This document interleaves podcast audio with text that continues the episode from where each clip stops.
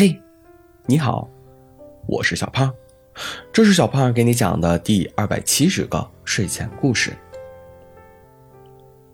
一座爬满绿藤的小楼里，住着一个名不见经传的诗人。诗人的窗台上有一个架子，架子上有绿藤缠绕，上面停着一只浑身雪白的鸟儿。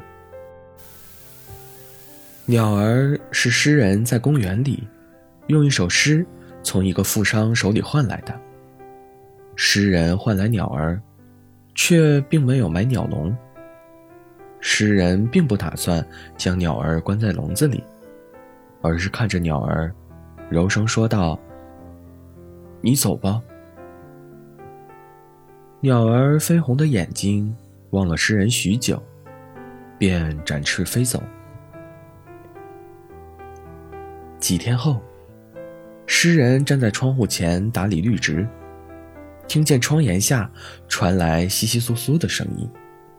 诗人闻声望去，目光一软，却见几天前飞走的鸟儿，嘴里衔着木枝，正一枝一插的筑巢。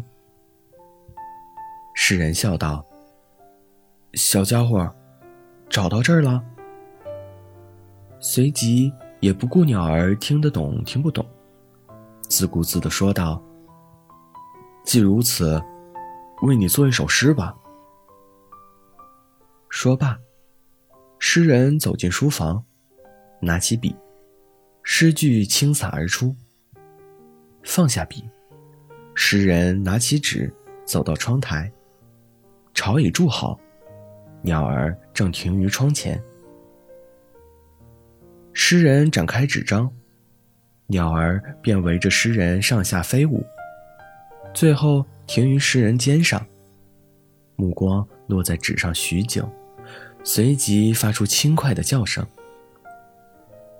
诗人看着鸟儿笑道：“我就当你喜欢这首诗了。”鸟儿叫得更欢了。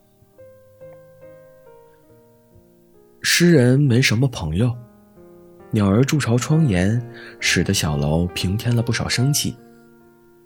诗人买来了架子，买来了相机，在傍晚时分给鸟儿喂食，在枝繁叶茂中定格鸟儿雪白的身影。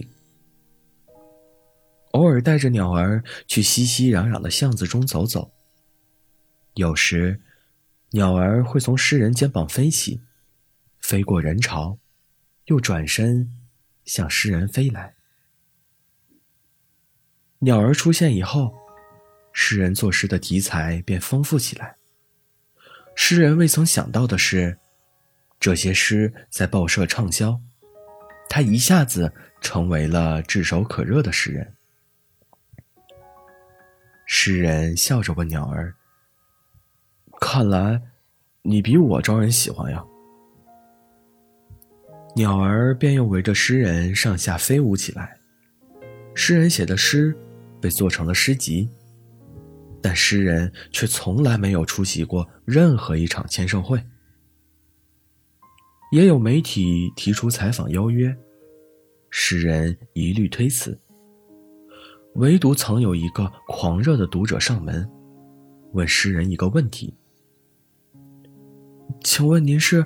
如何对一只鸟儿的感情展开如此细腻的描写呢？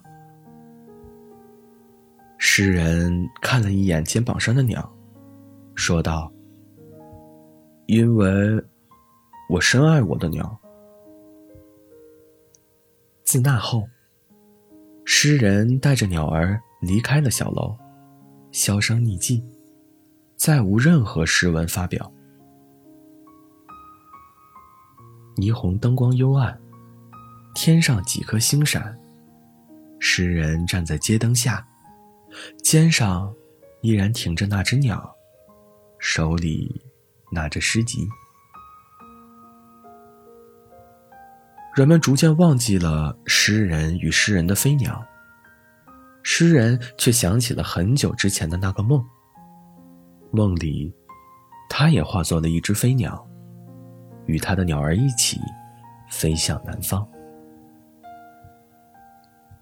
好了，故事讲完了。故事来自微信公众号“睡前故事杂货店”。我们下次再见，晚安。